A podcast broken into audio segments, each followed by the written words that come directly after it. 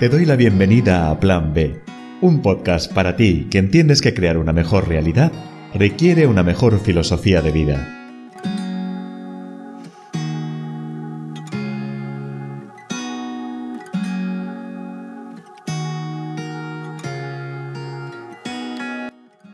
Querida amiga, querido amigo, te doy la bienvenida a este quinto episodio del podcast de Plan B. Te lo digo siempre al inicio de cada episodio. Si estás aquí es porque eres una de esas personas que sabe que para tener una mejor vida necesitamos de una mejor filosofía de vida. Y esa es la motivación de la existencia del podcast de Plan B. Plan B nace para atraerte la reflexión, la palabra, la idea, el comentario cualquier cosa que pueda generar en ti un cambio, que pueda generar en ti un burnt out, ¿no? un despertar, el decir, wow, no me había dado cuenta de esto o estoy viviendo de esta manera perdiendo posibilidades. Déjame decirte también que Plan B nace como filosofía paralela a un, a un servicio que se llama Restauración Vital, que es un servicio de mejora de calidad de vida para personas que han o que viven con un diagnóstico de una enfermedad crónica o con la discapacidad y también para sus cuidadores, para las personas que de primera mano viven la enfermedad y viven las casuísticas al lado de sus seres queridos. Plan B nace como una filosofía más abierta a todos los públicos, donde, como te he dicho anteriormente, la filosofía y la intención es que siempre nos llevemos una mejor visión, un mejor enfoque sobre la forma de vivir. En este quinto episodio quería traer un tema, la fuerza, pero quiero matizar. Más que fuerza voy a hablar de fortaleza, voy a hablar de algo que realmente podemos entrenar, como se entrena la fuerza física, y es simplemente tener unas cuantas herramientas que hagan de nuestra persona ese tipo de persona capaz de resolver, capaz de vivir la vida sin un excesivo miedo, sin una excesiva preocupación, porque sabe que, tiene herramientas para seguir adelante. Hay una, una metáfora preciosa que dice el pájaro nunca tiene miedo a que se quiebre la rama, porque sabe que siempre podrá salir volando. Pues es algo similar a esto. Para eso he cogido cuatro conceptos que me gustaría compartir contigo en el día de hoy y que analicemos brevemente. Antes de seguir, quería pedirte algo. Si mientras que escuchas este podcast en algún momento encuentras algo que realmente es valioso para ti y que puede ser valioso para otra persona, recuerda por favor ayudarme dándole el like y compartiéndolo. Hazlo llegar más lejos porque es la única manera de que yo pueda contar contigo para tener una mayor proyección y para poder llegar más lejos y ayudar a más personas y que esta filosofía pues nos inunde. Así que, por favor, si algo te gusta, dale like, compártelo y no lo dudes. Así podremos hacer un mundo mejor entre todos. Hablábamos de fortaleza y te he dicho que íbamos a traer cuatro conceptos, cuatro, cuatro temas, para eh, aunar este concepto que quiero que te lleves hoy con el, con el podcast, con lo que vas a escuchar. El primero de todos es algo que yo tengo como acción diaria y que me ayuda a disfrutar muchísimo más de la vida. Ahora te cuento, pero así tal cual, yo he pasado muchísimo tiempo de mis días, yo soy diagnosticado de una enfermedad degenerativa y con muchas dificultades y he pasado mucho tiempo resoplando, ¿no? diciéndose, uff, qué complicado es todo, qué cuesta arriba es. En ese victimismo, en ese victimismo, en esa búsqueda de, no sé muy bien qué, me he enganchado a un montón de cosas. Hay un montón de tendencias y he ido aprendiendo, he ido acercándome, pues si ahora practico mindfulness, ahora quiero practicar meditación, ahora quiero eh, practicar ir a terapia o quiero hacer este ejercicio, etcétera, etcétera. Ojo, todo lo que estoy nombrando es tremendamente válido y saludable. Es muy valioso y es necesario para nuestro bienestar. Pero yo voy un punto más allá yo me daba cuenta de que realmente el verdadero cambio no llegaba, entre otras cosas también porque reconozco que en muchas ocasiones no era lo suficientemente persistente o porque tenía un concepto de lo que iba a hacer mucho más elevado de lo que realmente era. Esto nos pasa a veces con las filosofías orientales, Nos pasa con la meditación que esperamos encontrar un estado casi levitativo y vivir algo muy muy especial y en el fondo vas a vivir algo muy muy especial pero no de la manera que quizá te estés imaginando.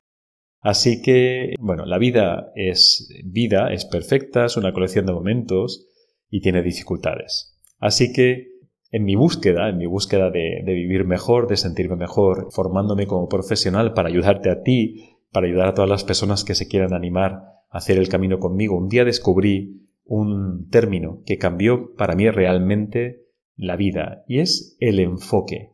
El enfoque es hacia dónde, en qué nos estamos fijando en nuestro día a día, si te estás fijando más en tu presente o estás en el futuro o en el pasado. Si en cualquier eh, situación que vayas a, a superar te enfocas más en las dificultades o en las oportunidades. Igualmente si te enfocas en lo bonito, en lo feo o en lo neutro, al final todo tiene un enfoque y todo enfoque precede a la emoción. La emoción es eso que vamos a sentir y que nos va a mover a tomar una decisión o no hacerlo. Así que de repente yo sí que tuve ese breakthrough, ese burnout que os decía antes, en el que me di cuenta de lo que estaba haciendo con mi vida. Realmente estaba fijándome solamente en esas áreas de mi vida que tenían un nivel de complicación o de dureza más alto, pero dejando de lado todo lo demás que sí tenía, todo lo demás que era más sencillo, que era agradable y que estaba acompañándome también en mi día a día, pero que lo estaba abandonando de una manera casi inconsciente. Así que, si quieres vivir mejor, confía en mí y descubre diariamente cuál es tu enfoque en el día cuando empieces a sentirte mal o cuando empieces a sentir que tu situación es complicada, por favor, párate un momento y mira hacia dónde estás mirando. Y sobre todo, una vez que mires cuál es el enfoque, mira qué significado tiene para ti lo que, en lo que te estás enfocando. Y así, deja de vivir como si mañana todo fuera a estar ahí para ti. Esto es uno de los fallos que cometemos los seres humanos más a menudo. Al final nos acostumbramos a que nuestra vida es de X manera durante un tiempo y perdemos esa conciencia en la cual mañana tú te puedes levantar con una situación tan diferente como perder a un ser querido, como no tener el trabajo que tienes, como tener un diagnóstico de una enfermedad para ti o para otra persona que cambie totalmente tu existencia, como que surja un conflicto y de pronto la realidad haya cambiado, y esto lo hemos pasado todos recientemente con una pandemia, lo estamos pasando actualmente con una guerra que nos pilla muy muy de cerca, y al final es donde empezamos a valorar y a darnos cuenta de lo importante que es lo que tenemos. Pero mi invitación es ¿por qué tenemos que esperar a sentir que lo perdemos para, para valorarlo? ¿Por qué se tiene que ir la persona amada para entonces decir lo que necesitamos decir? ¿Por qué tenemos que sentir que perdemos el trabajo para entonces ponernos en marcha? Esto tiene mucho que ver con el principio de amor, dolor, que es eh, lo que más nos mueve, nos motiva a tomar una decisión, como os decía antes. Así que cambia tu vida, valora cada día, mira lo que tienes, todo lo que tienes, lo bueno y lo malo, mira a ver de lo que te puedes hacer amigo, mira a ver lo que puedes transformar y adelante. Así que gracias por escuchar esta parte y seguimos con el siguiente tema. Ahora que ya sabes que vivir como si mañana no fuera a existir puede ser una herramienta que te dé fortaleza, voy a darte la siguiente idea que te pueda ayudar a sentirte una persona fuerte y capaz. Tienes que entender y tienes que aceptar que para ganar en la vida tienes que renunciar también. Si te planteo una cuestión tan infalible y tan sencilla como, por ejemplo, ser padre sin perder tiempo de descanso y tiempo de ocio, o conseguir ganar una oposición sin dedicar tiempo intenso al estudio y renunciar a un montón de cosas. Cuando te hablo de este tipo de cosas, sientes que son obvias, sientes que, hombre, claro, esto que me estás diciendo es, es así. Pero hay una realidad y es que cuando nos movemos eh, al mundo de la salud emocional y del bienestar, perdemos de vista este concepto tan obvio y los cambios se nos resisten muchísimo más.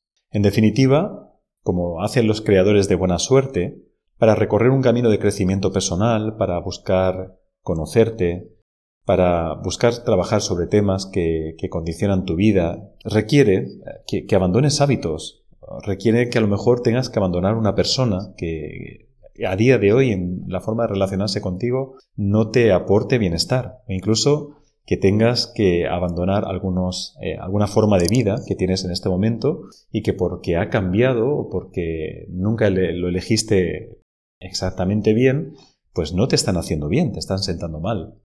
Esto pasa mucho cuando las personas de pronto sufren un diagnóstico de una enfermedad y tienen que reequilibrar y reestructurar todo su sistema de necesidades y reestructurar a lo mejor sus costumbres de trabajo, sus costumbres de descanso y demás. Hay una cierta resistencia a hacerlo, pero es muy muy importante que, que entendamos que renunciar a ciertas cosas que teníamos hoy nos van a llevar a ganar bienestar. Curiosamente, en las decisiones de renuncia es donde, como os decía, más resistencia encuentras y donde más débil y vulnerable te sientes. Porque para poder renunciar necesitas tener muy claro, muy muy claro, y toma nota de esto, lo que vas a ganar al renunciar. Sentir profundamente la emoción que te genera la sensación de verte consiguiendo el paso a donde vas y encontrar una motivación profunda y real que te lleve al cambio. Te prometo que esto es posible. Yo he acompañado a muchas personas a hacerlo. Yo he pasado por tu situación y llevo años estudiando cómo nos comportamos a la hora de actuar y te prometo que no se, no se necesita ni fuerza ni coraje. Se necesita poder visualizar y una vez que visualizas hacia dónde te diriges, sentir qué va a pasar, quién vas a ser, qué vas a escuchar y cómo va a ser la situación de tu vida una vez realizado el cambio. Piénsalo, es muy interesante. Ya sabemos dos cosas, vamos a por la tercera. Solo la acción va a sentar tus palabras. Si denotas que en tu discurso diario está mucho el voy a intentar y te lo dices una y otra vez, si te escuchas hablando de intención casi cada día, pero sigues en la misma situación, con los mismos problemas, y realmente no hay ningún cambio, ¿qué crees que te está pasando? Ya sé que a veces soy un poco insistente con el sentimiento y con las emociones. Quizás porque cada vez veo más en mí y en las personas que ayudo el principio de amor-dolor que os nombraba antes, desde donde realmente se pasa a la acción. Sobre todo hay que reconocer que desde el dolor. El amor nos impulsa de una manera más automática, mucho más alegre, mucho más atrevida, pero desde el dolor, que además tenemos la tendencia de taparlo, así como poniéndole mantitas, de no mostrarnos vulnerables, de no reconocerlo, de no sentirlo, pues tardamos más en tomar la acción. Resulta que si no te paras y, no sientes lo que te toca sentir, y sobre todo si no te preguntas de seguir así, ¿qué va a pasar con mi vida? ¿Y qué va a pasar con la vida de los que tengo alrededor, de las personas que más quiero? Si no te paras a preguntarte esto, va a ser muy difícil que impulses la palanca de la acción. Entonces, ¿qué necesitas? Necesitas encontrar tu relación de amor-dolor con el hecho sobre el cual estás hablando continuamente que vas a intentar hacer algo. Entonces, decidir y comenzar aunque sea con miedo y con dudas. Me llama la atención como a veces vemos el precipicio, vemos la dificultad. Siempre pongo la metáfora de que no nos acercamos lo suficientemente a la orilla del río, tanto que ni siquiera vemos que hay un puente para cruzarlo. Es probable que el puente sea un puente colgante, que esté destrozado, que nos dé miedo, que no te guste, que no te guste en absoluto y que digas, Dios mío, es la única opción que tengo para empezar, pero no me gusta. Bueno, pero sabes que está ahí y ya has visto que hay una forma de empezar. En cuanto comiences a caminar el puente con toda la seguridad y con todo lo que necesites para sentirte bien, empezarás a ver el camino de otra manera, empezarás a acercarte a ese, a ese lugar, a, a ese momento, a esa acción donde quieres, y entonces verás que es posible. Así que, no intentes, empieza, y no olvides que siempre hay formas de apoyarte en cosas que te den seguridad y que te den calma pero tienes que acercarte a la orilla para poder cruzar al otro lado y solamente lo puedes hacer tú. Deja de decir voy a intentar y comienza a hacer. Y por último, algo muy muy sencillo que hacemos muy a menudo y que no solemos entender por qué lo hacemos. Procrastinar, es decir, dejar de lado una y otra vez aquellas acciones que sabemos que nos pueden ayudar que nos pueden convertir en una persona distinta, que nos pueden llevar a una solución. Y aquí solamente tengo una clave muy sencilla que compartir contigo y te voy a decir muy claramente. No puedes actuar pretendiendo gustar a los demás. Así de claro y así de simple. Muchas veces nos bloqueamos en nuestras acciones, no tanto por nuestros miedos o por nuestras capacidades, sino por el miedo que tenemos a defraudar o a que nuestra decisión no guste a los demás y más si hablamos de amores primarios. Todo esto tiene, tiene una génesis, tiene un momento donde nació y es que probablemente pues en nuestra infancia y en nuestra adolescencia solemos vivir episodios donde alguien nos hace sentir rechazados de la manera más natural e inconsciente. Pero es importante que, que lo tengas presente y si no eres capaz de descubrir en qué momento aprendiste que para sentirte valorado necesitabas buscar la aprobación, necesitabas sentirte reconocido, y eso está haciendo que día a día no encuentres fortaleza porque estás esperando eh, la aprobación o el sentirte reconocido, ten en cuenta que nunca, jamás de lo que hagas o decidas hacer va a gustar al 100% de las personas de tu entorno. A quien tiene que gustarle es a ti. A quien tiene que servirle es a ti. Porque la vida es tuya, es tu experiencia, son tus necesidades, es tu historia, solamente la tuya. Así que recuerda esto, si estás procrastinando, párate a pensar si lo que te está pasando, entre otras cosas, puede ser que estés buscando la aprobación de los demás, que te den miedo defraudar, que te den miedo que lo que decides hacer, el cambio que quieres hacer, no guste. Bien, llegamos al final de este quinto episodio del podcast de Plan B, el podcast que está aquí para demostrarnos que siempre hay una forma nueva de hacer las cosas, un plan B en la vida, que requiere de nosotros tener una buena filosofía para tener felicidad, para tener una mejor actitud y para vivir la vida con, con responsabilidad. Si te ha gustado, ya sabes, te lo dije al principio, no dudes en compartir, no dudes en que esto llegue a más personas, en que podamos ayudar y que la comunidad de planbenianos se haga más grande. Te doy las gracias una vez más, eh, me ha encantado estar contigo hoy y espero que te lleves un montón de cosas que te ayuden a tener una mejor vida.